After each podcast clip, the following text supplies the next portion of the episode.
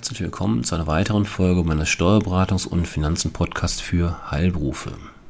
In der heutigen Folge geht es um ein spezielles Thema, insbesondere für Pflegeeinrichtungen. Also heute können Ärzte, Zahnärzte, Physios, Heilmittelerbringer ähm, ja, tendenziell eher äh, ja, zur nächsten Folge springen. Und zwar die Pflegeeinrichtungen meiner Zuhörer. Ja, für die ist die heutige Folge gedacht. Wir bei uns in der Praxis betreuen also auch viele Pflegeeinrichtungen, in der Regel ambulante Pflegedienste, ähm, aber auch Tagespflege, Intensivpflege. Und daher, ähm, weil dieses Thema, was ich gleich vorstellen werde, doch immer häufiger angefragt wird, übrigens auch in anderen Branchen, ähm, nicht nur in der Pflege, ähm, ja, möchte ich die heutige Folge dieser Thematik widmen. Und zwar geht es um das Thema GmbH. Es gibt also gute Gründe für die GmbH auch in der Pflege. Und zwar sind das nicht nur steuerliche Vorteile für Pflegeeinrichtungen, sondern auch andere Themen, komme ich gleich zu. Es gibt natürlich auch Nachteile, das möchte ich direkt vorwegnehmen. Das soll jetzt hier nicht rosa-rot alles klingen. Wir hatten auch in der Praxis tatsächlich zuletzt vor ein, zwei Jahren den Fall, dass wir einer Pflegeeinrichtung abgeraten haben, die GmbH zu gründen. Das hatte spezielle steuerliche Gründe, weil da eine Immobilie mit im Spiel war. Und die hat das Ganze ähm, unattraktiv oder steuerlich eben nicht attraktiv gemacht. Und deswegen gibt es also, wie gesagt, nicht nur Vorteile, aber am Ende ist es wie immer im Leben, man muss abwägen, Vorteile gegenüber Nachteilen und dann muss man entscheiden, ja, sind die Vorteile so überwiegend, dass sie die Nachteile, die natürlich auch da sein können oder da sind, überwiegen, ja oder nein. Und dann wird eine, wie das bei Unternehmern so ist, eine Entscheidung gefällt.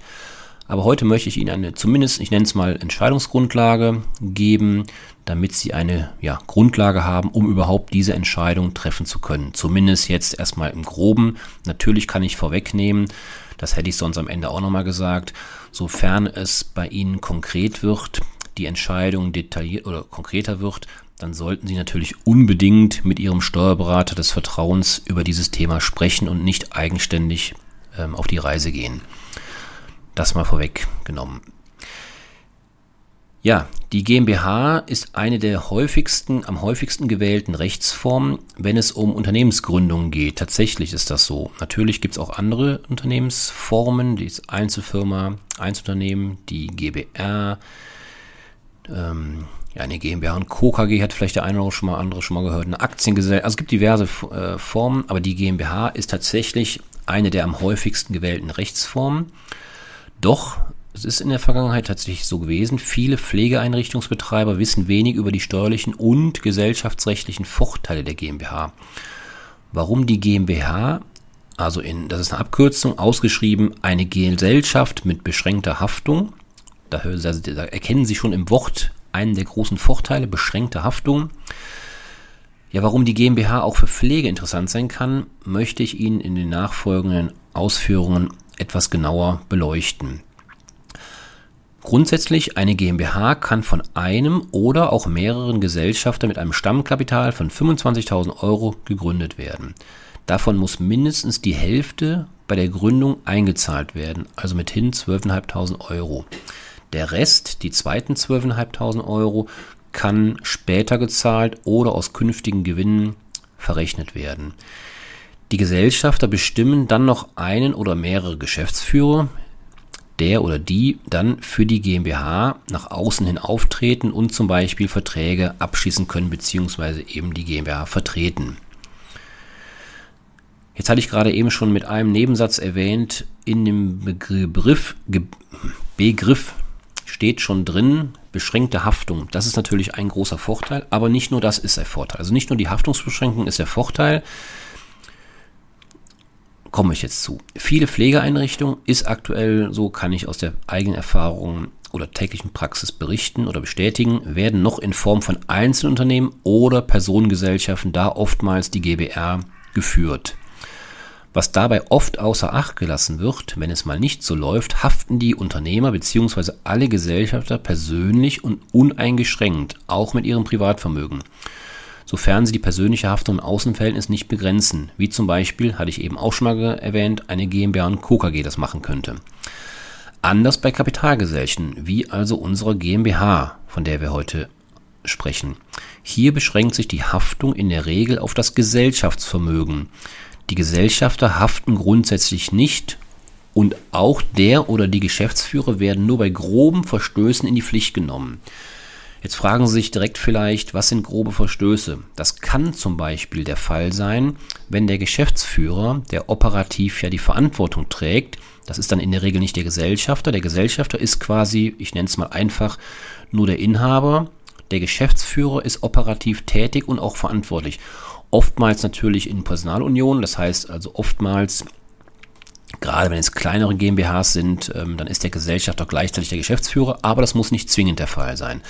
Das heißt, wenn der Geschäftsführer zum Beispiel seinen steuerlichen Pflichten nicht nachkommt, als Beispiel keine Lohnsteuern ans Finanzamt bezahlt, oder ich habe es auch schon erlebt, keine Krankenversicherungsbeiträge an die Krankenversicherungen, dann wird es ungemütlich und dann kann auch die persönliche Haftung greifen. Ich bin kein Rechtsanwalt, deswegen kann ich da nicht weiter in die Tiefe gehen äh, kann und will das nicht machen, aber ähm, ähm, das sind schon grobe Verstöße. Also im Normalfall, ich habe das bis jetzt noch nicht erlebt, aber soll es geben. Daneben ist nicht zu vernachlässigen, also nicht ne, daneben neben der Haftungsthematik ist nicht zu vernachlässigen, dass sich die Rechtsform der GmbH auch in anderen Bereichen günstig auswirken kann so strahlt ein Unternehmen aus meiner Sicht in Form einer GmbH eine gewisse Seriosität aus und ist daher bei Banken beispielsweise bei der Kreditvergabe beliebt. Die Gesellschafter werden dann in diesen Fällen allerdings häufig durch Bürgschaften mit in die Haftung genommen. Gut, Stichwort Banken wollen halt Sicherheiten haben. Das grenzt die GmbH aus meiner Sicht beispielsweise auch von der sogenannten UG, Unternehmergesellschaft, ab. Vielleicht kurzer Exkurs, die UG, das wissen Sie vielleicht, kann man auch mit weniger Kapital gründen. Ich sagte ja eben, bei der GmbH benötigen Sie 25.000 Euro, von denen Sie anfangs die Hälfte einzahlen müssen. Bei der UG können Sie das natürlich auch mit viel kleineren Summen machen. Ähm, aber genau dieser Punkt, den ich gerade sagte, die Seriosität ist bei der UG, ich persönlich sehe sie nicht. Ähm, andere haben da vielleicht eine andere Meinung, aber ich würde da nie die, die UG wählen, weil aus meiner Sicht, ich nenne es mal ganz platt mit eigenen Worten, wer eine UG gründet, hat schlichtweg kein Geld für eine richtige GmbH zu gründen. Und das wissen auch im Zweifelsfall die, Geschäfts-, die zukünftigen Geschäftspartner. Und ob das dann eine so günstige Konzeption ist, wage ich zu bezweifeln. Also wie gesagt, GmbH aus meiner Sicht hat, strahlt eine gewisse Seriosität aus. Und auch das ist sicherlich ein nicht zu vernachlässigendes Thema oder vielleicht sogar auch ein Vorteil aus meiner Sicht. Kommen wir nun zu den steuerlichen Thematiken. Also auch steuerlich kann eine GmbH günstiger sein. Betonung liegt auf kann. Als juristische Person unterliegt die GmbH der Körperschaftssteuer von aktuell nur pauschal 15% vom Gewinn zuzüglich dem leidigen Thema Solidaritätszuschlag. Sie haben ja mitbekommen in der Vergangenheit, das war ja ein größeres Thema in der Politik, ähm, dass das Thema Solidaritätszuschlag immer wieder mal auf die Agenda kommt und ähm, ja auch zwischenzeitlich teilweise abgeschafft wurde. Ich bin der Meinung, sie gehört ganz abgeschafft mittlerweile, aber gut, das ist, äh, da gehen die Meinungen auseinander. Aber ähm, die, zumindest die weniger gut verdienenden äh, Bürger dieses Landes müssen keinen Solidaritätszuschlag im Zweifel mehr bezahlen, aber die besser verdienen und eben auch die GmbHs, da bleibt es bei der Sozial Solidaritätszuschlagspflicht. Das heißt 15% Körperschaftssteuer, also die Körperschaftssteuer der GmbH ist quasi die Einkommensteuer des Einzelunternehmens, also das können Sie dann so vergleichen, nur halt der Steuersatz ist deutlich geringer. Die Ausschüttungen aus der GmbH an die Gesellschafter wiederum unterliegen dem Abgeltungssteuersatz von nur 25 Prozent, wiederum zuzüglich Solidaritätszuschlag. Demgegenüber muss ein Einzelunternehmer seinen Gewinn mit seinem im Zweifelsfall deutlich höheren persönlichen Steuersatz versteuern. Wir reden ja hier von einem Steuersatz bis zu 42, in Einzelfällen sogar 45 Prozent des jeweiligen Einkommens.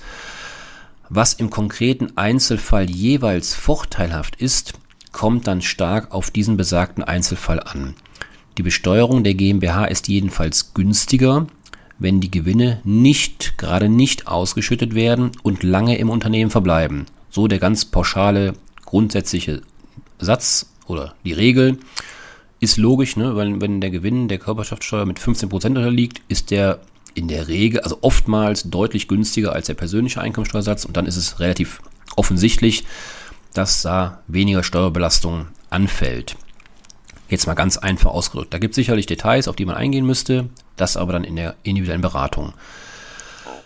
Außerdem werden bei der GmbH Anstellungsverträge mit den Gesellschafter Geschäftsführern steuerlich anerkannt, sodass sich der zu versteuernde Gewinn der Gesellschaft mindert. Das heißt, auch hier ein großer Unterschied zum Einzelunternehmen oder auch zur Personengesellschaft. Sie als Gesellschafter Geschäftsführer, nehmen wir jetzt mal diesen Fall an, zahlen sich ein Gehalt, ganz normal wie jedem anderen Arbeitnehmer auch, und dieses Gehalt mindert im Gegensatz zum Einzelunternehmen, zur Personengesellschaft, mindert bei der GmbH, bei der Kapitalgesellschaft den zu versteuernden Gewinn. Stichwort 15 Prozent, wird dann eben auf den Gewinn nach Abzug des eigenen Gehalts erst fällig. Die Gehälter, die besagten Geschäftsführergehälter, sind dann von den Gesellschafter Geschäftsführern als Einkünfte aus nicht selbstständiger Arbeit mit dem persönlichen Einkommensteuertarif zu versteuern. Hier deutet sich schon an, natürlich müssen Sie auch weiterhin, je nachdem wie hoch Sie ihres, Ihr Gehalt ja, festsetzen, mit Ihrem persönlichen Steuersatz, so als wie der Einzelunternehmer es zu versteuern hat, versteuern. Aber da kommt es natürlich bei der Einkommensteuer reden wir von einem sogenannten progressiven Steuertarif, das heißt steigendes Einkommen gleich steigender Steuersatz. Im Umkehrschluss geringerer, geringeres Einkommen, also sprich geringeres Gehalt, geringerer Steuersatz. Das heißt, da können Sie natürlich Ihr Gehalt und damit Ihre persönliche Steuerbelastung entsprechend steuern. Auch Darlehens- und Mietverträge zwischen den Gesellschaftern und der GmbH werden steuerlich anerkannt. Bei Mietverträgen über wesentliche Betriebsgrundlagen ist allerdings Vorsicht geboten, weil dies zu einer sogenannten Betriebsaufspaltung führen kann, die weitere steuerliche Konsequenzen nach sich zieht. Hierzu Betriebsaufspaltung ist steuerlich ein ganz böses Thema. Ähm, das droht oftmals, obwohl es einem gar nicht so in erster Linie bewusst wird. Ähm, nur ganz kurz, dass Sie es mal gehört haben und ein bisschen einordnen können. Also auch das ist ein Thema, was Sie unbedingt mit Ihrem Steuerberater ähm, im Detail besprechen müssen, damit Sie in diese, ja, ich nenne es mal Falle nicht reintappen. Wenn Sie als Gesellschafter, Geschäftsführer beispielsweise ein, eine Immobilie besitzen und Ihren Pflegebetrieb in diese Immobilie reinnehmen, also als Räumlichkeiten, und Sie dadurch sowohl bei der Immobilie logischerweise als Inhaber als auch beim, bei der GmbH logischerweise als Gesellschafter, also Inhaber, ihren Willen durchsetzen können, kann das zu einer sogenannten Betriebsaufspaltung führen, weil sie in beiden Betrieben sozusagen, in beiden ja, Einheiten nenne ich es mal, das Sagen haben. Und dann sagt das Finanzamt, die Finanzverwaltung eben, ja, da droht die Betriebsaufspaltung. Das hat steuerliche Konsequenzen kann ich jetzt nicht oder will ich jetzt nicht weiter darauf eingehen, weil das den Rahmen sprengen würde. Aber dieses Thema sollten Sie auf jeden Fall auf dem Schirm haben. Sofern das nicht der Fall ist, solange Sie zur Miete zum Beispiel Ihren Pflegedienst irgendwo einmieten ähm, oder haben, ist das Thema eher uninteressant. Und ansonsten fällt mir auch kein praktisches Beispiel ein. Sie haben ja keine wesentlichen, ähm, ja, wesentlichen ähm, Geräte, Betriebszubehör, was jetzt irgendwo ähm, dem Betrieb dient und ohne den der Betrieb nicht laufen könnte. Das wäre zum Beispiel einem, bei einem Bauunternehmen anders. Ähm, da ist das Werk, da sind die Geräte etc. natürlich wesentlich im Zweifelsfall. Da fällt mir beim Pflegedienst jetzt nicht so wahnsinnig viel ein. Über die Fahrzeuge könnte man sicherlich reden, ähm, aber ansonsten, wie gesagt, ähm, ja, sollten Sie das Thema auf jeden Fall am Schirm haben und sich da entsprechend beraten lassen. Pflegeeinrichtungen, egal ob ambulant, teilstationär oder stationär, sind in der Regel gewerblich und erzielen damit Einkünfte aus Gewerbebetrieb. Die gewerblichen Einkünfte unterliegen neben der Einkommensteuer, also ich rede hier von wieder von der Rechtsform Einzelunternehmen bzw. Personengesellschaft. Diese gewerblichen Einkünfte unterliegen in diesen Fällen grundsätzlich auch der Gewerbesteuer. Eine GmbH wiederum erzielt bereits Kraftrechtsform, das ist rechtlich gesetzlich so vorgesehen, Kraftrechtsform bereits gewerbliche Einkünfte. Allerdings, und das ist jetzt der große ja, Vorteil wiederum, weswegen die Gewerbesteuer am Ende gar nicht wehtut, allerdings sind, oder in den meisten Fällen nicht wehtut, muss ich einschränken, allerdings sind ambulante und stationäre Pflegeeinrichtungen von der Gewerbesteuer befreit, wenn die Pflegekosten in mindestens 40 Prozent der Pflegefälle ganz oder zum überwiegenden Teil von den Trägern der gesetzlichen Sozialversicherung oder Sozialhilfe getragen wurden. Hierfür spielt die Rechtsform im Übrigen keine Rolle. Das betrifft also, egal welche Rechtsform Sie, in welcher Rechtsform Sie tätig sind, also egal ob Einzelunternehmen, Personengesellschaft oder Kapitalgesellschaft, sprich GmbH, ist immer der Fall. Diese Befreiung gilt unabhängig von der Rechtsform. Also eine feine Sache. Ein weiterer Vorteil der GmbH zeigt sich bei der Betriebsübergabe bzw. beim Verkauf der Pflegeeinrichtungen. Denn wird eine Pflegeeinrichtung in der Rechtsform einer GmbH geführt, können die Versorgungsverträge mit den Kostenträgern und die Vergütungsvereinbarung mit diesen relativ einfach übergeben werden, in der Theorie. Andernfalls wäre bei Übergabe des Unternehmens eine Neubeantragung notwendig. Also auch hier gibt es Vorteile, die man sich natürlich auch im Detail noch ansehen muss. Ob das dann bei Ihnen im Einzelfall auch wirklich zutrifft, das bitte immer prüfen. Wie gesagt, ich hatte eingangs gesagt, es gibt natürlich, natürlich nicht nur Vorteile, es gibt auch Nachteile. Ähm, auf einen dieser Nachteile möchte ich schon noch eingehen. Zwar kurz und knapp, aber zumindest, dass Sie es auch mal gehört haben.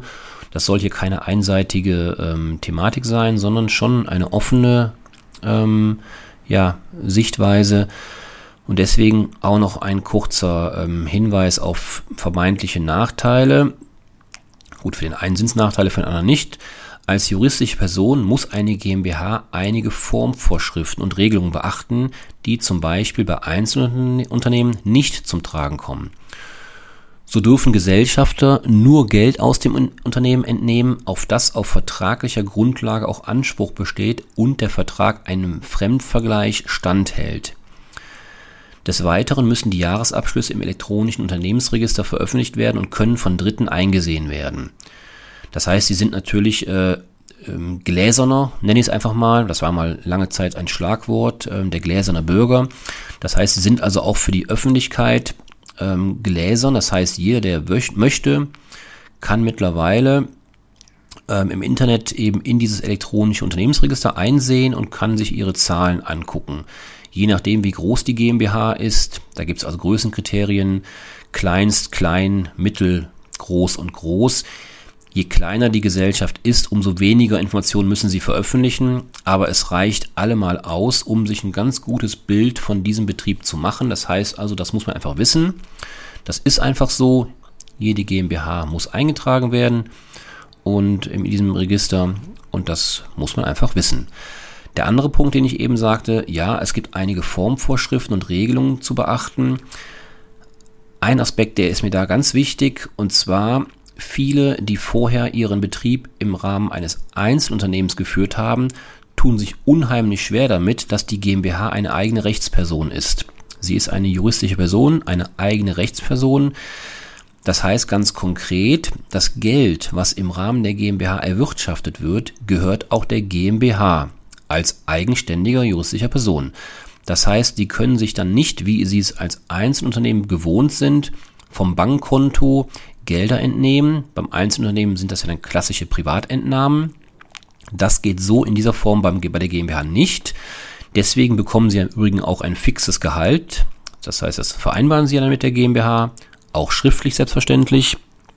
Ähm, und darüber hinaus Zahlungen sind nur in wenigen Einzelfällen normal möglich. Das ist dann zum Beispiel das Gesellschafterdarlehen, die Gewinnausschüttung, eine Tantieme wäre denkbar, also ein Bonus sozusagen.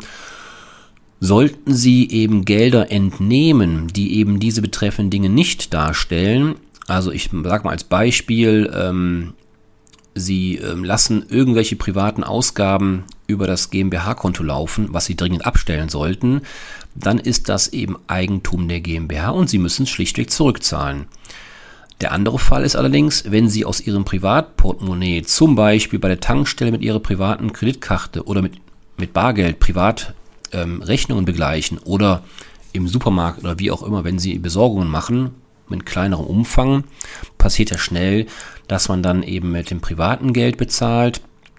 Ist gar kein Problem. Aber auch in diesem Fall, wenn das für die GmbH gedacht ist, diese Ausgabe, dann umgekehrter Fall, bekommen Sie das Geld natürlich von der GmbH erstattet. Dann müssen Sie natürlich den Beleg Nichts ohne Beleg geht da, müssen Sie äh, der GmbH dann ähm, übergeben oder, oder einlegen in die Buchführung und dann können Sie sich das Geld eben natürlich auch zurücknehmen. Für diese Fälle in, in beide Richtungen bucht man in der Regel, und das Sie es auch mal gehört haben, ein sogenanntes Gesellschafterverrechnungskonto, in dem diese kleineren Beträge hin und her gebucht werden. Ich betone kleineren Beträge. Das soll also nicht größere, das sollen nicht größere Beträge werden. Ansonsten sollte man eben über Gesellschafterdarlehen, die auch verzinslich und getilgt werden müssen, nachdenken. Ja, das waren so die wichtigsten Aspekte aus meiner Sicht, um sich mal ein, ein ungefähres Bild zu machen. Wenn Sie Fragen haben, jederzeit können Sie sich natürlich an mich wenden oder unbedingt an Ihren Steuerberater des Vertrauens, dass Sie abwägen können, auch auf Maßgabe meiner Ausführung, aber natürlich auch aus, aus weiteren Ausführungen oder Informationen, ob die Rechtsform der GmbH tatsächlich, wie ich finde, so interessant sein kann. Und ich würde mich freuen, wenn Sie, wie gesagt, meine Ausführungen da zum Anlass nehmen, ähm, sich mit diesem Thema näher zu beschäftigen. Ja, das soll es für heute gewesen sein. Ich danke Ihnen fürs Einschalten und freue mich, wenn Sie auch beim nächsten Mal wieder dabei sind. Bis dahin, tschüss.